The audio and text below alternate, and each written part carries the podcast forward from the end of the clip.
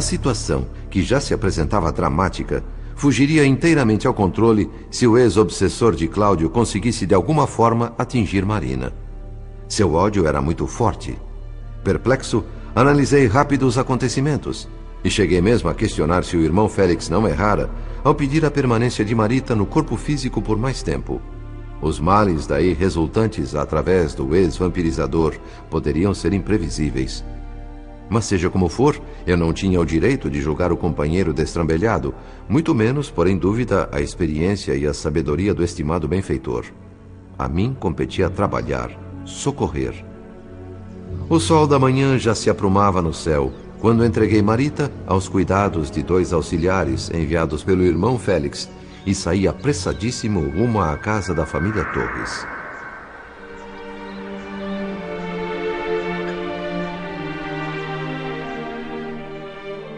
Silêncio e lágrimas discretas em torno do leito da enferma. Dona Beatriz, em coma, esperava a morte. Pedro Neves e alguns amigos do mundo espiritual velavam respeitosos. Os encarnados presentes resumiam-se em Nemésio, Gilberto, Marina, uma enfermeira e dois empregados da casa. Nem sinal de Moreira. Mas a paz não durou muito. Acompanhado de quatro camaradas truculentos, o ex-vampirizador, colérico, invadiu desrespeitosamente o recinto e, sem nenhuma comiseração pela enferma agonizante, gritou nos ouvidos de Marina: Assassina! Assassina! A agressão verbal, mesmo não ouvida objetivamente pela moça, produziu nela um forte mal-estar. Empalideceu, jogou a cabeça para trás na poltrona, buscando esconder a indisposição. Não conseguiu. Os Torres, pai e filho, perceberam. Pobrezinha. Passou a noite inteira acordada, dando atenção a Beatriz. Ontem também, durante o dia todo, ela não descansou um minuto. Ah, deve estar exausta. Tome um pouco de água, minha querida. Eu vou telefonar ao médico e eu já volto, tá bom? No ambiente espiritual, não foi menos constrangedor o impacto. Pedro Neves não conseguia entender aquela invasão sem propósito no momento em que sua filha desencarnava. Por que isso, André? Pergunte a essa pisca. A culpa é dela. Viemos fazer justiça. Essa devassa criminosa não vai escapar impune. Vai pagar por todas as maldades que fez. Vamos acabar com ela. Exijo respeito. Minha filha está agonizante. Saia daqui com seu bando de arruaceiros. Entendo sua revolta, Moreira, mas o Pedro tem razão. Dona Beatriz está deixando o corpo físico. Precisa de tranquilidade, silêncio. E eu com isso?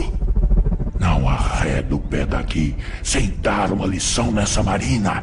Pilantra sem vergonha. Como médico, lembrei que para se chegar à cura da doença é preciso remover o centro da infecção. E o centro da infecção ali era Marina. Supliquei mentalmente à moça que saísse do quarto. Ela pediu licença aos amigos e foi repousar em outra parte da casa. Acompanhei-a, seguido de perto por Moreira e seu bando. Mal chegamos a uma dependência nos fundos, começou a interpelação exaltada. Me admira você, seu André, cheio de preocupações morais. Um sujeito que só valoriza as boas qualidades, ter simpatia por uma pinóia dessas. Até parece que não conhece a vigarista. Não viu as bacanais que ela promove? Pai e filho participam. É uma devassa que não tem um pingo de vergonha na cara bonita por fora e podre por dentro. Apesar de tudo, é filha de Cláudio Nogueira e irmã de Marita. Não me cabe julgar ou reprovar sua atitude, Moreira. Só quero que se lembre de uma coisa. Qualquer prejuízo que esta moça venha a sofrer vai refletir diretamente no pai e na irmã. Pessoas por quem você e eu temos grande afeição. Por amizade aos Nogueira, não posso concordar com sua ideia de massacrar Marina. Em parte você tem razão. Não é de todo inútil o seu bom senso. Mas não cante vitória antes do tempo. Não me convenceu de nada, seu André. A seu pedido, vou controlar a minha raiva. Mas do castigo eu não desisto. Olhe só como ela se aboleta na cama para repousar, fechando os olhos, relaxada, como se fosse a mais inocente das criaturas. Vou aproveitar o embalo desse soninho reparador dela e fazer um interrogatório. A mente dessa malfeitora vai se abrir como um livro e você vai ficar sabendo de toda a sujeira que ela aprontou. Minhas preocupações cresceram ainda mais. Arvorava-se ele, ao mesmo tempo, em promotor, juiz e carrasco furioso, surdo a qualquer apelo de calma e ponderação. Marina, debilitada, indefesa, absorveu as sugestões de Moreira e centrou seus pensamentos na irmã acidentada. Começava o inquérito mental. E então? Como se sente a respeito do que fez a sua irmã? Está contente com o suicídio dela, bandida? Sua consciência, se é que você tem alguma, como é que está? Detesto pensar em Marita e no que aconteceu a ela. Não sei por que lembrei desse assunto agora. Tenho pena dela. O que eu não tenho é culpa. Nada fiz para que ela tomasse essa atitude. Foi decisão dela. Talvez por perceber que Gilberto amava a mim e não a ela.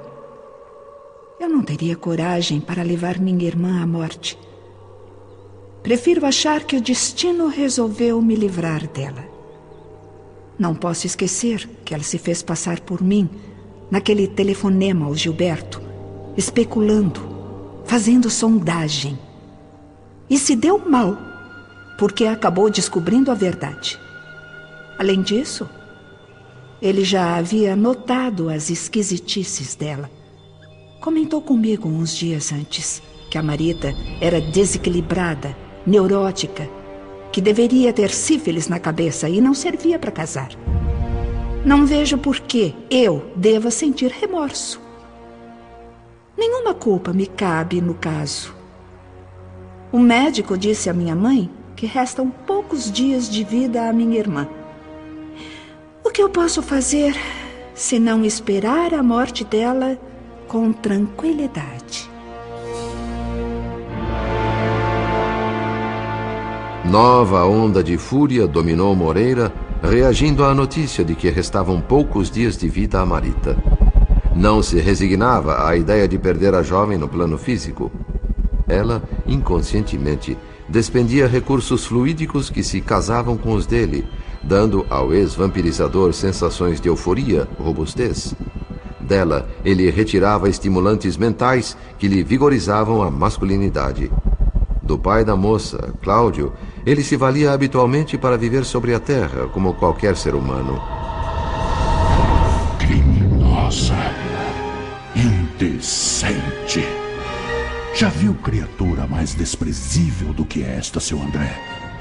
Eu nunca vi tamanha frieza de sentimentos, tanta covardia, tanta falta de respeito. Vou acabar com esta víbora. E você vai me dar o seu apoio, hein, seu André? Na hora certa, vou pedir o seu testemunho, a meu favor, já que você está vendo tudo. Sutil, inteligente, o ex-obsessor de Cláudio tentava me envolver, me aliciar a seu serviço. Ignorando o discurso cheio de ferocidade, Marina seguia meditando, acrescentando mais impressões ao tema, e com isso jogando lenha à fogueira, revoltando ainda mais o truculento vingador da irmã. Se é certo que o amor justifica e perdoa qualquer coisa, não devo explicações a ninguém. Amo Gilberto e ele me ama. Não quero outra coisa na vida se não me casar com ele e ter muitos filhos. Sendo isso verdade, basta me livrar do pai dele e tudo ficará perfeito. Nunca, nunca vai ser feliz na vida. Matou a sua irmã. Assassina! Assassina! Vai ter que pagar por tudo isso! Tão violenta foi a carga de ódio contida na agressão que, mesmo não entrando pelos ouvidos materiais, atingiu em cheio a mente da jovem. Marina sentiu-se invadida por súbito e estranho mal-estar, como se, de repente, uma onda de remorso lhe varasse o pensamento, questionando a inocência que até ali defendia. Novos aspectos a fizeram refletir sobre a tragédia da irmã. Contradições, dúvidas, consciência em conflito. Nem de longe suspeitava estar sendo interrogada por uma inteligência invisível a ela. O inquisidor martelava censuras e cobrava respostas. Marina gemia em desconforto e perdia posição. Raciocínio enevoado mobilizou forças para não desmaiar. Encontrando brechas na fortaleza que se rendia aos poucos, lançava o ex-obsessor petardos de maldição e sarcasmo, gerando a demência e invocando a morte. Articulei uma silenciosa busca de agentes mentais para que a jovem se libertasse. Tudo em vão. Habilidosa para iludir sem comprometer-se pai e filho em tramas amorosas paralelas, mostrava-se completamente órfã de qualquer conhecimento superior que a fortalecesse para enfrentar o algoz desencarnado. À mercê da força que lhe espatifava os recursos psíquicos, admitia-se derrotada. A impassibilidade ante o desastre da irmã converteu-se em opressão e temor. Vasculhando sem trégua nem piedade a cabeça da moça, o ex-vampirizador a induzia a confessar-se culpada. Talvez ela não tentasse o suicídio se encontrasse em mim uma irmã honesta e piedosa. De repente começo a me dar conta de que não devo ser tão inocente assim. Será que tudo não passou de um grande capricho? Terá sido mesmo o amor, de verdade, o que senti por Gilberto desde a primeira noite? Paixão, sim, com certeza.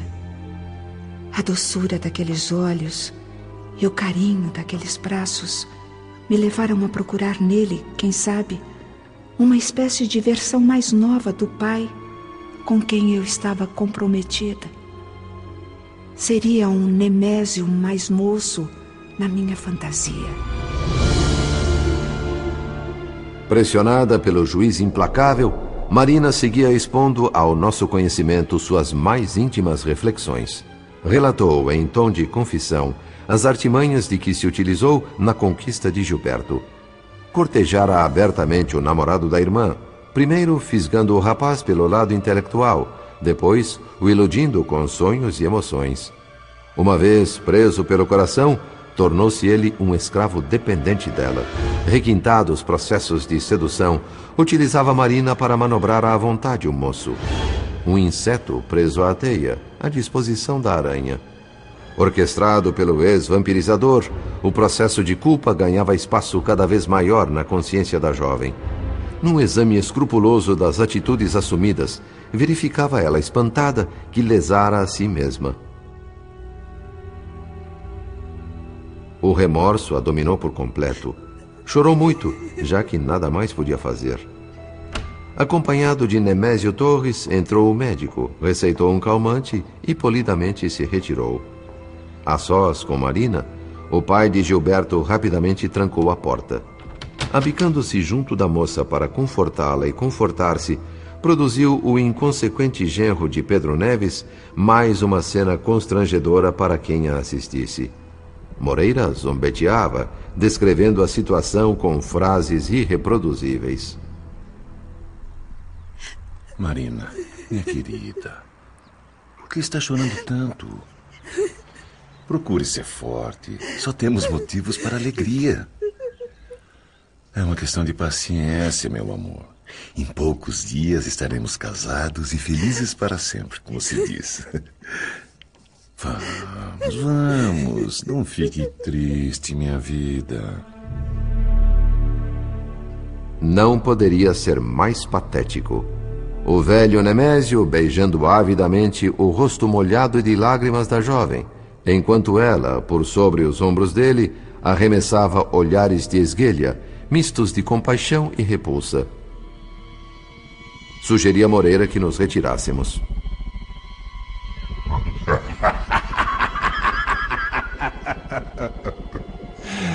Sair justamente agora, no melhor da festa?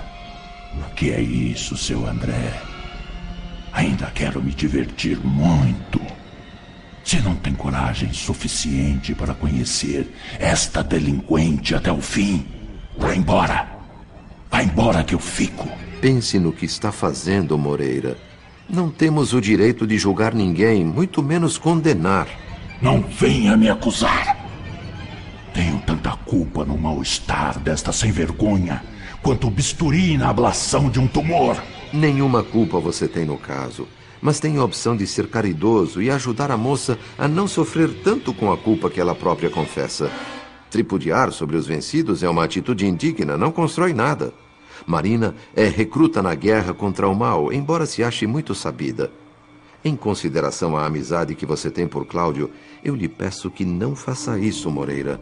Não tenho vocação para alcoviteiro, seu André.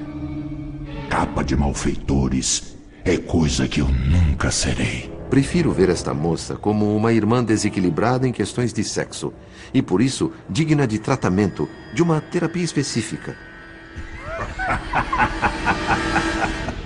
Esse linguajar rebuscado não explica nada, seu André.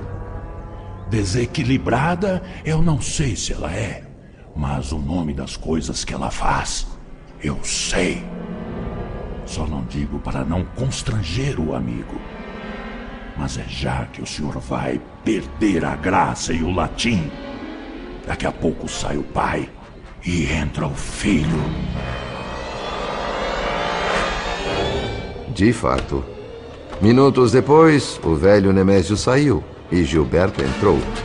A gargalhada do ex-obsessor ecoou pela casa.